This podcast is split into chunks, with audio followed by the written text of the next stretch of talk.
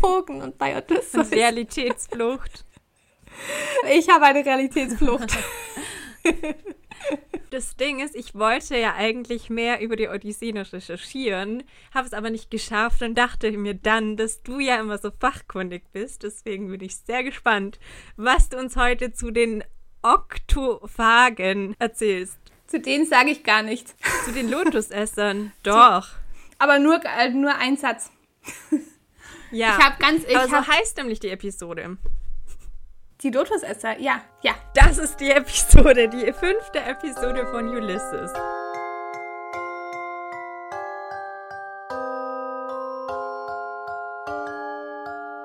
Herzlich willkommen zu einer weiteren Folge von Dirty Talk with Choice. Folge 5 steht heute schon an. Wir sprechen heute über die Lotus Eaters, die Lotusesser. Wir befinden uns zwar im fünften Kapitel bei Ulysses, aber wir sind in Buch 9 der Odyssee. Odysseus hat gerade seine Männer zum Auskundschaften einer Insel geschickt und als sie auf die Insel kommen, begegnen sie den Lotusfressern oder den Lotus. Wie heißt die Episode auf Deutsch? Keine Ahnung, ich habe hab mich tatsächlich auch an die englische ähm, Version einfach gehalten. Auf Englisch sind es die Lotus Eaters. Die heißen so, weil sie den ganzen Tag nur Lotusblüten essen und sehr, sehr zufrieden dabei sind. So zufrieden, dass auch Odysseus-Männer davon profitieren und danach auch so zufrieden sind, dass sie ihre Mission vergessen und auch ähm, den Wunsch komplett verlieren, nach Hause zurückzukehren, was ja eigentlich die einzige Mission dieser ganzen Schifffahrt war. Was für ein Fail. Total. Ähm, also die sind halt, die sind komplett high von diesen Lotusblüten. Und Odysseus muss dann ins Landesinnere, muss, dies, muss diese Männer suchen gehen, muss sie zum Schiff zurückzerren und sie an Deck fesseln, bevor sie überhaupt weiter segeln können. Und ich finde es, also ich finde es deswegen so ein bisschen witzig, weil ja alle Männer am Ende sterben. Ach, tatsächlich. ja. Ähm, Odysseus hätte sich das auch alles einfach nur sparen können. Ja, sie hatten eine gute Zeit, bevor sie von Odysseus gefesselt wurden. War, ich würde behaupten, es war das einzige Mal, dass sie eine gute Zeit hatten auf dieser Reise. Ansonsten wurden sie tendenziell von ähm, Zyklopen gejagt oder von ähm, Nymphen in Schweine verwandelt. Ich finde es aber in diesem Kapitel tatsächlich ganz spannend, weil es einige Parallelen jetzt auch mal gibt zu dieser Geschichte in der Odyssee. Also es fängt eigentlich schon im ersten Satz an, wo Bloom nüchtern durch die Straßen von Dublin geht. Odysseus musste absolut nüch- nüchtern sein, um diese Männer wiederzufinden. Und Bloom ist auch der einzige oder der scheinbar einzige nüchterne Charakter in diesen, in diesen Anfangsszenen. Dieser ganze Alkoholismus in Dublin, das war ja auch, oder ist in dem Kapitel auch eine Art Spiegel ähm, der Zeit, in der, in der der Roman spielt. Das halt Alkoholismus war ein großes Problem in Dublin zu der Zeit, weil es auch eine Art Eskapismus war. Und das Gleiche macht ja aber Bloom auch. Also er nimmt zwar keine Drogen und er trinkt auch keinen Alkohol, aber Bloom tut eigentlich alles, um nicht daran zu denken, dass seine Frau heute Nachmittag eine Affäre mit einem anderen Mann haben wird. Also es gibt halt einerseits Tabak, Alkohol und auch Opium, die den Alltag der Menschen erträglicher machen. Und dann gibt es aber die ganzen anderen Reize, denen Bloom begegnet. Es gibt dann den militaristischen Patriotismus der Iren und dann gibt es religiöse Rituale und Pferdewetten. Und das sind alles Dinge, denen Bloom gar nicht verfällt. Aber er ist dann sehr empfänglich für den Geruch von Tee und er träumt von irgendwelchen wärmeren, exotischen Gegenden und er schaut schönen Frauen hinterher. Wenn wir gerade eh bei der Ossi Odyssee, wenn wir gerade eh bei der Odyssee sind, wäre es eigentlich ganz spannend, nochmal über Odysseus als Heldenfigur zu reden, weil Odysseus und Bloom könnten sich eigentlich nicht unterschiedlicher sein. Odysseus ist nämlich ein sehr zwielichtiger Held. Er lügt, er geht fremd, er hat überhaupt keinen Orientierungssinn, was ich interessant finde, weil ich würde sagen, Bloom kennt sich in seiner Stadt doch relativ gut aus. Und Bloom ist auch keine zwielichtige Gestalt. Ich würde sagen, Bloom ist eigentlich die freundlichste, offenste Gestalt in dieser Geschichte. Ja, und auch ein sehr integrer Charakter. Er ist sehr integer. Und er würde, glaube ich, auch niemals, also niemals richtig fremd gehen im Sinne von, dass er mit einer anderen Frau schlafen Und würde. das ist aber spannend, wenn man da mal, mal nämlich ganz kurz in die Odyssee schaut, ist das ganze Epos unglaublich paranoid, wenn es um weibliche Sexualität geht. Odysseus schläft nämlich mit jeder Frau, die ihm begegnet und einmal heiratet er sogar fast eine Prinzessin auf einer Insel und behauptet dabei aber die ganze Zeit, dass er Penelope in seinem Herzen immer treu war. Das sind so genau die Männer, die in ihre Tinder-Bio stehen haben, dass sie eine echte Frau und keine Schlampe wollen. Genau, das ist dieses Slut-Shaming. Und Odysseus ist der übelste Schla Slutshamer. Odysseus ist der übelste Slutshamer überhaupt, weil es geht nämlich, er geht noch weiter. Er hat zwar dauernd Sex mit anderen Frauen, ist aber die ganze Zeit unheimlich besorgt über die Keuschheit seiner Frau. Ja, das finde ich schon krass, wie schon, also wie schon in der Geschichte die weibliche Sexualität auch unterdrückt wird. Und es geht noch weiter. Odysseus kommt dann nämlich nach Ithaka zurück und da ist es ein ganzes Haus voll mit ähm, Männern, die seine Frau heiraten wollen, weil alle denken, dass er Odysseus gestorben ist. Odysseus bringt nämlich nicht nur dann diese Männer um, sondern auch alle Hausmädchen, die mit denen geschlafen haben. Und mit denen war er nicht verheiratet. Also man kann sich ausmalen, was passiert wäre, wenn Penelope mit denen geschlafen hätte. Ja, sympathischer Typ. Was ich nämlich in dem Zusammenhang auch ganz interessant finde, ist die Xenia. Das ist die Gastfreundschaft im alten Griechenland, weil die Griechen so an ihre Götter glaubten, dass sie die Regel hatten, dass man Gäste, auch wenn sie ungefragt vorbeikommen, Total immer mit der obskur. größten Gastfreundschaft empfangen muss, weil es könnte ja ein Gott sein, der irgendwie verkleidet da auftaucht. Und während Odysseus weg ist, fällt diese Aufgabe natürlich Penelope zu. Und die muss dann diese ganzen Anwärter, die sie heiraten wollen, irgendwie bewirtschaften. Und die werden dann dafür umgebracht, dass Penelope die überhaupt aufnehmen musste. Also ist total die Doppelmoral. Und dann ein letztes noch. Die Odyssee ist ja im Grunde die Fortsetzung der Ilias. Ist natürlich dann auch klar, dass Ulysses so oft auf frühere Werke von James Joyce anspielt, weil die Odyssee ist in sich einfach eine, eine Fortsetzung und kann nicht für sich alleine genommen werden. Und dann aber auch dieser Unterschied zwischen der Ilias und der Odyssee, weil die Ilias ist ein Kriegsgedicht. Da ist das Hauptanliegen ihrer Helden die sogenannte Kleos. Das ist der Ruhm auf dem Schlachtfeld, der den Helden eine Art von Unsterblichkeit verspricht weil die Taten dann für immer besungen werden. Also er lebt dann immer weiter in diesen, in diesen Liedern und Gedichten und so weiter. Und die Odyssee spielt aber nach dem Krieg und hier geht es eigentlich darum, den Krieg zu verarbeiten und das kann Odysseus nicht, weil Odysseus weiß nicht, wer sich im Frieden verhalten soll. Also er hat im Prinzip ein Post-Traumatic Stress Disorder, PTSD, ja. metzelt dann einfach eine Gruppe junger Männer und Frauen, die mit den Männern geschlafen haben, in seinem Palast nieder dafür, dass sie seine Schweine gegessen haben. Krass. Aber passiert das dann quasi im letzten Kapitel der Odyssee? Im letzten Teil, also die Odyssee besteht ja, wie Ulysses auch, aus drei Teilen. Es gibt einmal den ersten Teil, das ist der Sohn, der seinen Vater sucht. Dann haben wir die Reise und dann haben wir die Rückkehr. Ja, weil ich habe irgendwie erst gesehen, dass die letzte Episode von, von Ulysses ist ja dann Penelope und das ist ja dann wahrscheinlich auch in der Odyssee. Genau.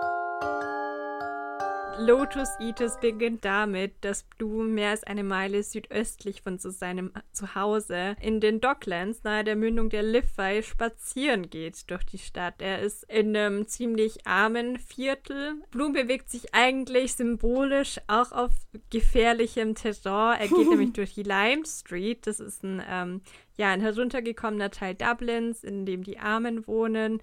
Ein starker Kontrast auch zu der Gegend, in der er wohnt. Er lebt ja eher in so einer Mittelschicht-Gegend, aber Mhm. zu Blums Zeit gab es eben eine riesige Unterschicht. Also der Großteil der Menschen lebte einfach in Armut. Viele Leute starben auch relativ früh, weil es eben auch einen sehr verbreiteten Alkoholismus gab.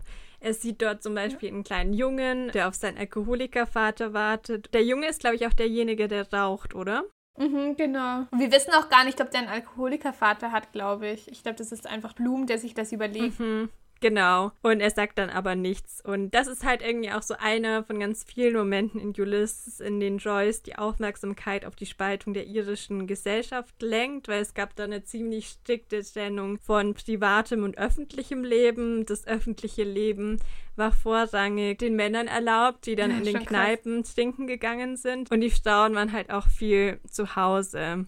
Die Frauen durften ja auch nicht in Kneipen gehen. Genau, was ich richtig krass fand, dass Frauen selbst im, in den 70er Jahren in Irland Mhm. in ganz vielen Kneipen einfach keinen Zutritt hatten. Ja, und in denen, in denen sie zugetritt hatten, durften sie keinen Alkohol trinken. Die Männer dürften sich Pints bestellen, für die Frauen galt das nicht. Und was ich noch heftiger fand, dass Frauen, wenn sie verheiratet waren, nicht mehr arbeiten durften. Das fand ich auch richtig, richtig heavy. Zum Glück hatten wir die feministische Bewegung, der sehr viel Mehrere. erreicht hat. Ja, diese Kneipen verbreiteten sich eben auch zu Beginn der industriellen Revolution, auch als so Zufluchtsorte für die Arbeiter, die dort halt eben ihren Stuss weggetrunken haben. Aber Blum steuert nicht auf den Pub zu. Er trinkt jetzt erstmal nichts, sondern er geht dann vorbei einem Haus namens Bethel und das erinnert ihn dann an Hebräisch, das er von seinem Vater gelernt hat. Also er spricht gar kein fließendes Hebräisch. Hebräisch, sondern kennt nur so ein paar mhm. Fragmente und entschlüsselt dann die Bedeutung dieses Namens. Bei Beth, das ist der zweite Buchstabe des hebräischen Alphabets, aber es bedeutet auch Haus von. Und El, also es sagt dann Bethel, El, ja Haus des Aleph, Beth und El bedeutet halt auch Gott, aber das sagt er nicht. Mhm. Er geht dann weiter. Noemi hat schon den Tee erwähnt und bleibt dann vor einem. Schaufenster der Belfast and Oriental Tea Company stehen und denkt dabei an mhm. einen Tom Kernan. Das ist ein Charakter aus Dubliners. Der wird später zur Beerdigung kommen und der vertreibt Tee. Bloom denkt sich dann, dass er sich von ihm eigentlich Tee besorgen möchte, aber das geht halt bei der, also er kann das bei der Beerdigung halt nicht zu ihm sagen. Und vielleicht erinnert ihr euch noch an das kleine weiße Stück Papier, das hm. Bloom in Calypso in seinem Hut versteckt hat, oh. was irgendwie ganz sneaky war. Und hier erfahren wir nämlich, was sich darauf verbirgt. Was kann es sein? Eine kleine Karte, so eine Art Visitenkarte, die Bloom in seinem Hut versteckt hat. Und der Skandal oder das Geheimnis ist, dass die Visitenkarte nicht auf seinen Namen läuft, sondern auf den Namen Henry Flower. Bloom hat sich nämlich einen Decknamen zugelegt. Er hat eine doppelte Identität, die er für eine Korrespondenz mit einer anderen Frau erfunden hat. Oho. Was mich auch erstaunt hat. Hätte ich nicht gedacht, dass Bloom so eine Briefromanze am Start hat. Was ja irgendwie ganz witzig ist, gerade wenn man das wieder in Verbindung bringt mit der Odyssee, dass jetzt in der Geschichte ist es die Frau, die halt tatsächlich die Romanze Nuance hat, während Bloom dann sehr zahm bleibt. Das stimmt. Ich glaube, er würde die Frau, mit der er schreibt, wahrscheinlich auch nie treffen, sondern er findet es irgendwie. Nee, ich glaube, er sagt es doch sogar in dem Kapitel, ja. dass er es bei der Brieffreundschaft überlässt. Genau, obwohl es ihn eigentlich gerne treffen würde. Ja.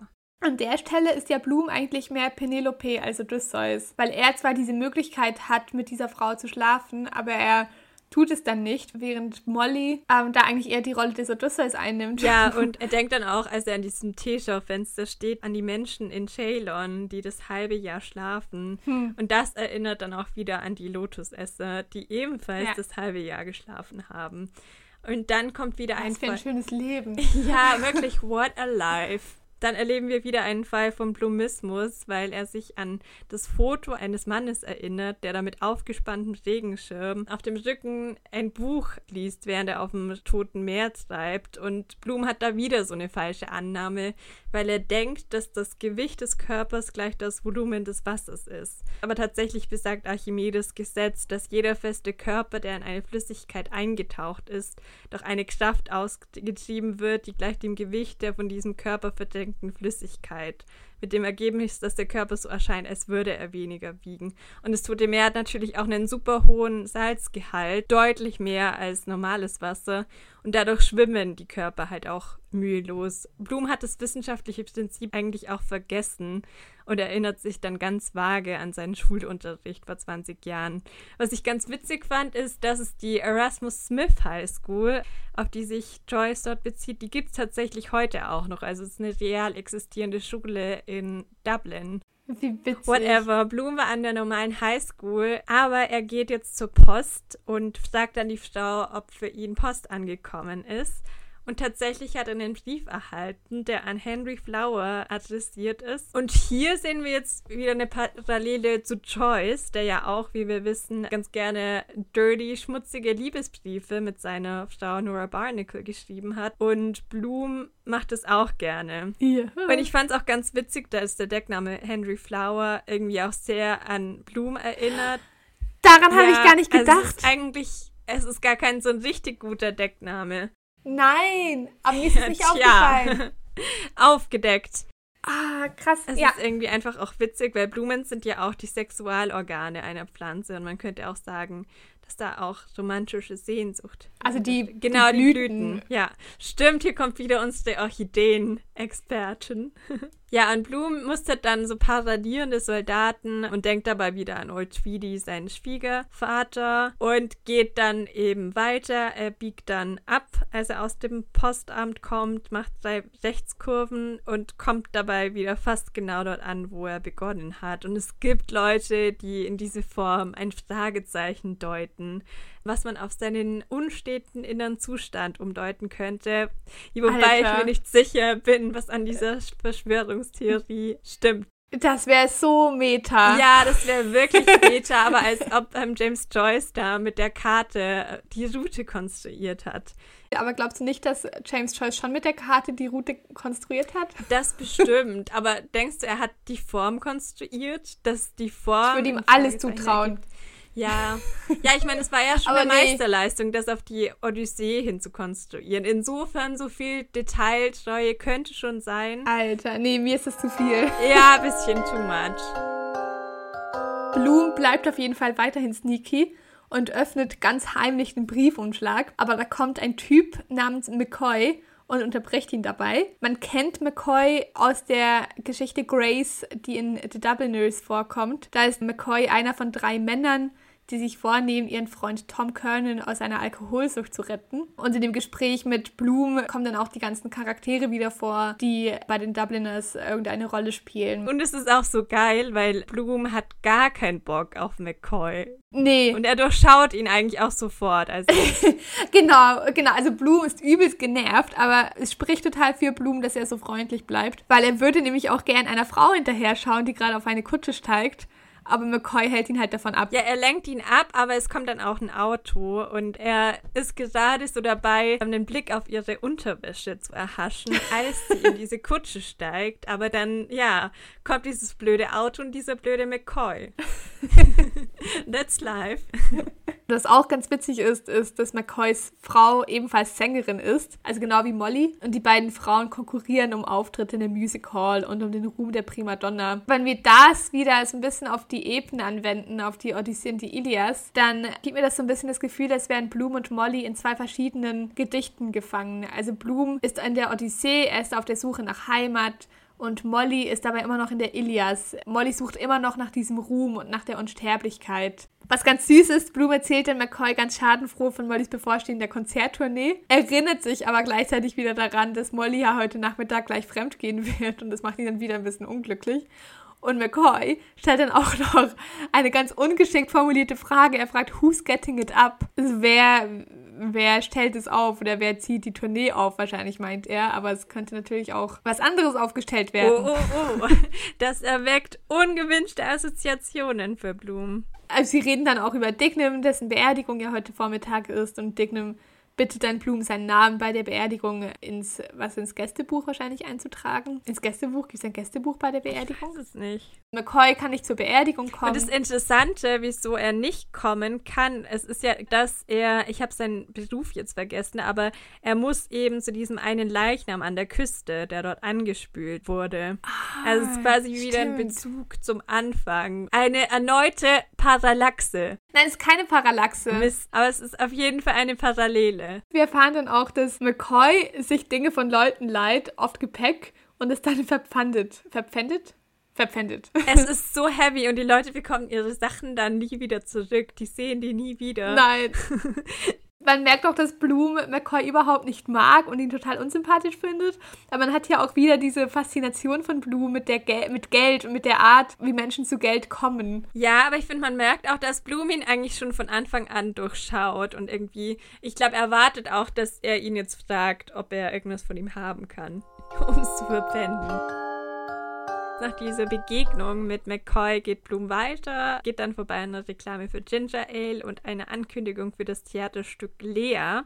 Das hat eine jüdische Heldin und Blooms Vater hat das Stück sehr, sehr geliebt. Und das löst in Blum so ein bisschen Schuldgefühle aus, weil er hat den jüdischen Glauben ja aufgegeben. Er lebt nicht koscher, aber es ist ihm irgendwie trotzdem arg darum. Und er geht dann an so einem Droschkenstand vorbei und beobachtet die Pferde, denkt sich dann irgendwie, dass sie ja irgendwie ganz lieb und tölpelhaft aussehen, die armen Viecher, aber irgendwie können sie einem auf die Dauer doch ganz schön auf die Nerven gehen. Und er geht dann auch an so einer Kutscherkneipe vorbei in der Great Brunswick Street und denkt auch über das Leben der Kutscher nach, die ständig in Bewegung sind, was für mich auch so ein bisschen, ja, seine Empathie auch zeigt. Also er, er zeigt Empathie mit Tieren, aber auch mit den Menschen und ist einfach generell ein ganz netter Typ. Und er denkt dann auch über einen Satz aus Mozarts Don Giovanni nach. Das ist eine Don Juan-Story und eins der Lieder wird Morley bei ihrer von Boylan zusammengestellten Konzerttour singen. Er versucht, das so wegzuschieben, diese Affäre von Molly, aber es ist ihm irgendwie doch bewusst. Und nun öffnet Bloom endlich den Brief von Martha. Da ist unter anderem eine gelbe Blume drin. Und Bloom oh. hat sich schon Sorgen gemacht, dass er in seinem letzten Brief zu doll aufgetragen hätte und dass sie jetzt geschenkt wäre. Aber das ist sie nicht. Im Gegenteil. Ganz, ganz im Gegenteil. Sie schreibt ihm einen neuen Dirty Letter und schreibt ihm halt, dass sie ganz awfully angry mit ihm ist. I do wish I could punish you for that. I called you naughty boy because I do not like that other world. Please tell me what is the real meaning of that word. Are you not happy in your home, you poor little naughty boy? Sie macht dann einen Fehler, weil statt World eigentlich es soll Wort heißen, aber sie schreibt Welt. Und der Brief endet mit einem ganz seltsamen PS, weil sie fragt ihn dann, welches Parfum Molly benutzt. Also ja. sie weiß, dass er verheiratet ist. Es wird auch nicht aufgelöst, wieso. Vielleicht, weil sie eine sexuelle Affäre mit ihm eingehen möchte und dabei verhindern möchte, dass Blumen dann nach einem fremden Duft riecht, aber ich finde so oder ah, so. Das habe ich noch gar nicht überlegt. Ah, ich dachte schon ganz schön racy. Es hat auch was unheimlich Intimes. Martha möchte ganz klar was mit Blumen starten. Aber er möchte es bei dieser Briefkorrespondenz lassen, weil er denkt sich, ja, so schlimm wie ein Krach mit Molly. Haben wir auch wieder eine Doppelmoral. Inwiefern? Weil Molly schläft ja auch mit einem Typen. Warum sollten sie Krach kriegen, wenn er dann mit einer Frau schläft? Ja, wir wissen immer noch nicht, wie genau Bloom jetzt enden wird, aber er wird ja dann nicht, also er wird auch nicht mehr nach Hause zurückkehren. Ja, und er hat dann ein ganz interessantes Bild im Kopf, weil er denkt nämlich an ein Bild, auf dem eine Martha und eine Maria zu sehen sind. Also es ist eine biblische Szene und Maria ist in diesem Fall angelehnt an Mollys Bornemann Marion. Auf dem Bild ist Jesus bei den beiden Schwestern Maria und Martha und Martha kümmert sich halt um den Haushalt, während ihre Schwester Maria zu Jesu Füßen sitzt und ihm zuhört. Und Martha passt das überhaupt nicht. Die geht dann zu Jesus mhm. und bittet ihn darum, dass er Maria endlich sagt, dass sie ihr helfen soll. Aber Jesus sagt dann, dass die Erlangung von Weisheit auch wichtig ist und ähm, dass sie ja mal schön weitermachen kann quasi. Wobei das in diesem Fall auch vertauschte Rollen sind, weil ja eigentlich Martha zu Jesu Füßen sitzen müsste und ihm zuhören müsste. Aber es ist irgendwie ganz interessant, weil Blum hat ja offenbar in seinem letzten Brief auch ein bisschen sein Leid über seine Ehe geklagt. Also er, mhm. er beschwert sich bei einer fremden Frau, aber er kommuniziert das nicht direkt mit seiner eigenen Frau. Und um seine Spuren zu verwischen, zerreißt Blum dann den Umschlag unter der Eisenbrücke und geht dann weiter. Mhm. Er geht dann weiter gleich in die Kirche. Ähm, er besucht dann die All Hallows Church. Was ich auch witzig fand, weil eigentlich die meisten Leute die doch einfach Andrews Church genannt haben. Ja, warum, warum wird die Andrews Church genannt? Ich weiß es nicht, aber es war offenbar einfach auch eine super schöne Kirche in Dublin. Gibt sie nicht mehr? Ich glaube schon. All Hallows Church. Aber auch bereits zu dieser Zeit. Dublin? Warum heißen die? Hm. Verstehe ich jetzt auch nicht. James. Ah, warte. Ha, ich bin's raus.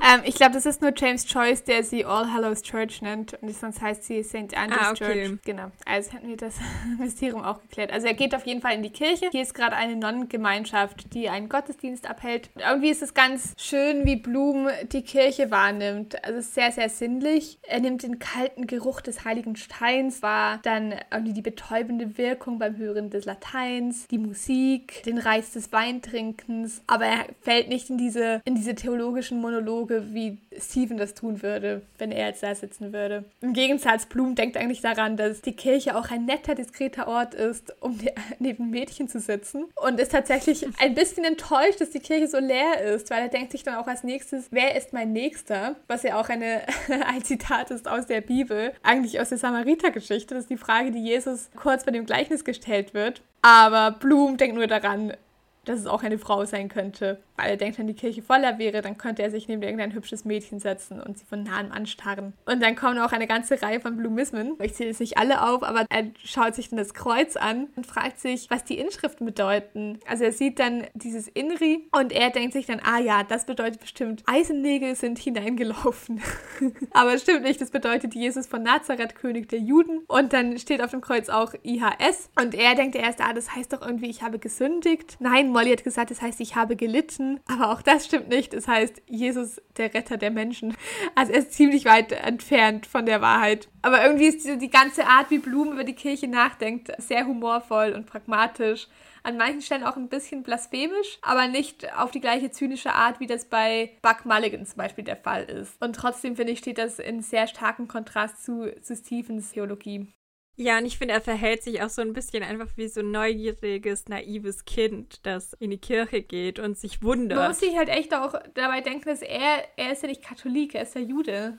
Ja, genau. Aber man merkt halt auch einfach, dass Religion in seinem Leben so überhaupt keinen Stellenwert hat. Also weder die katholische noch die jüdische. Und ich finde, man kann sich auch mit den Qualitäten, die er an der Kirche schätzt, auch ganz gut identifizieren. Also ich verstehe irgendwie auch, warum er sich da reinsetzt. Das hat ja was total Meditatives wahrscheinlich, in dieser Messe dann zu sitzen. Blum verlässt dann die Kirche wieder und merkt, dass, oh Schreck, zwei Knöpfe an seiner Weste waren den ganzen Vormittag über offen. Und er denkt dann gleich, ah ja, aber Frauen können ja der unerwarteten Entblößung der Haut eines Mannes gar nicht widerstehen. ich meine, okay, ich würde das nicht unterschreiben. Es gibt viele Männer, da denke ich mir, das wäre jetzt nicht nötig, dass das Hemd so weit offen ist. Die denken sich, dass es ein verwegener Look ist. Ja, ja, bestimmt. Müsste nicht sein. Please don't.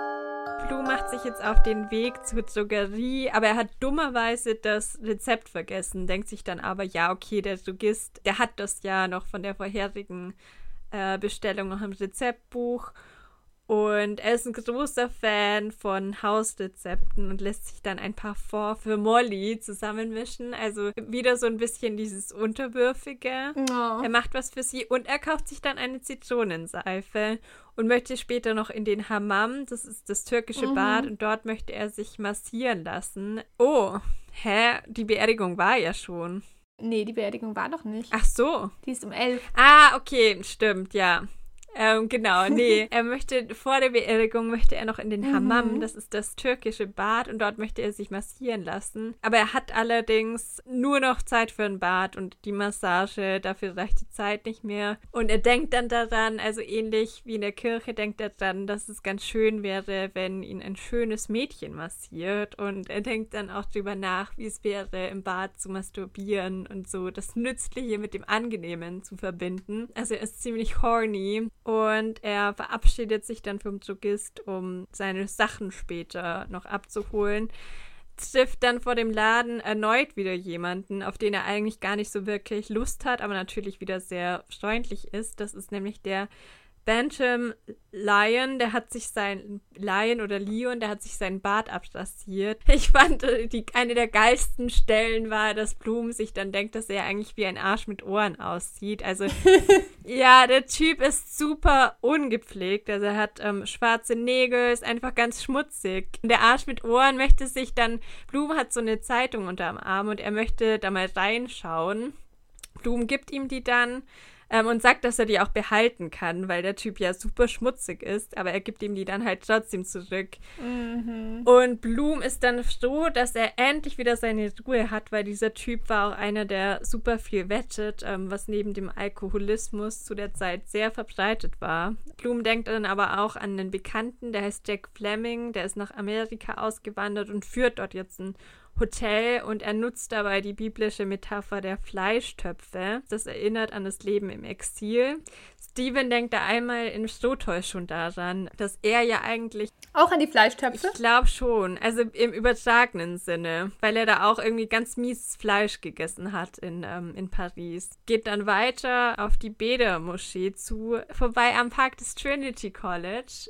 Da war ich. Ja, ich glaube, ich war in dieser großen Universitätsbibliothek. Mm, die ist so toll. Die ist so toll. Wir müssen da, also wir, wir haben ja auch noch vor, einen Irland-Trip zu machen. Und da müssen wir da auch unbedingt hin und in ganz viele Buchhandlungen. bitte sponsert unseren Podcast.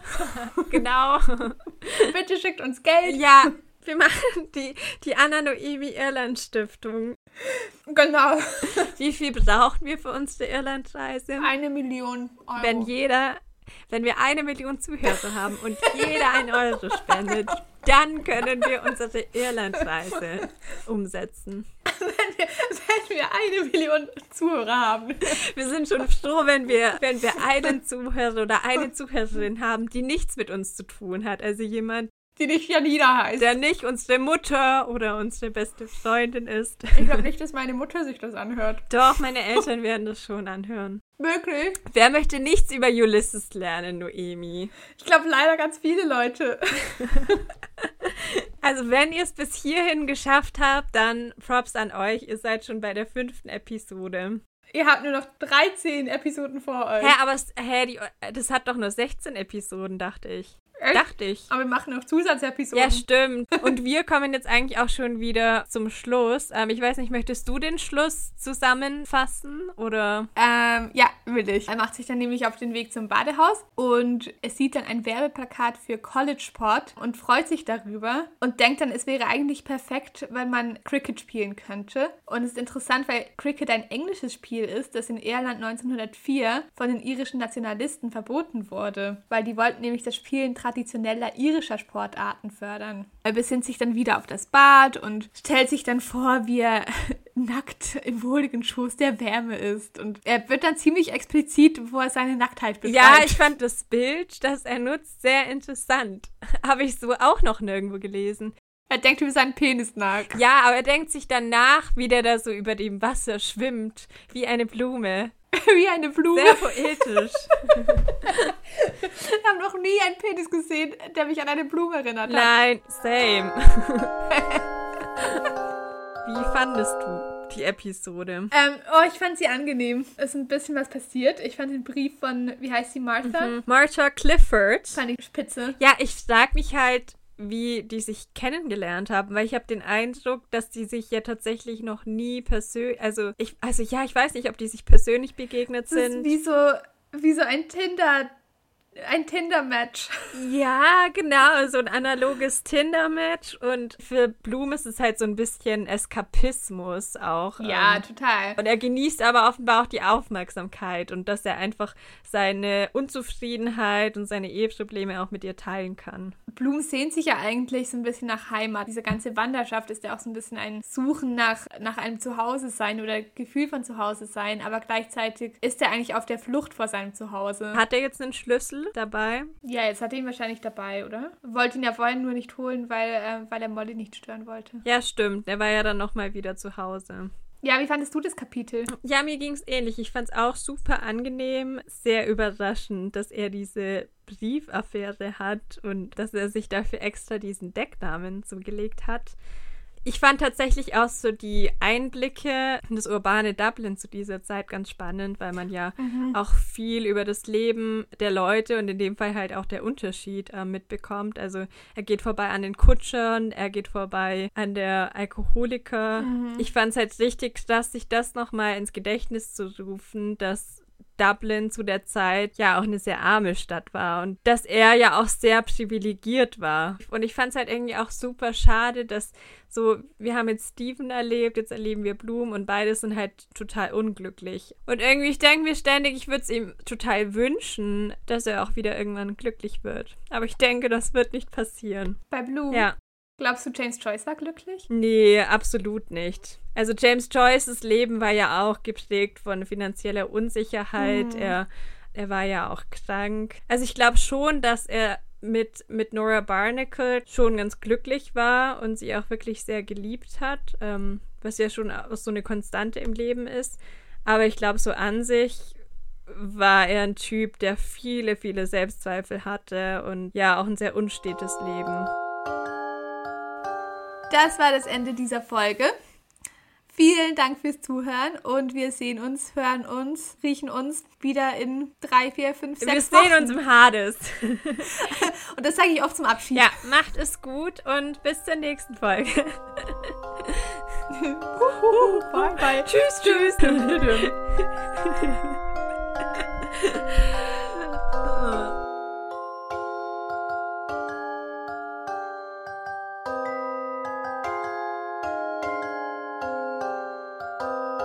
Muss ich jetzt auf den blauen Knopf gehen? Äh, du musst jetzt auf den. Ah.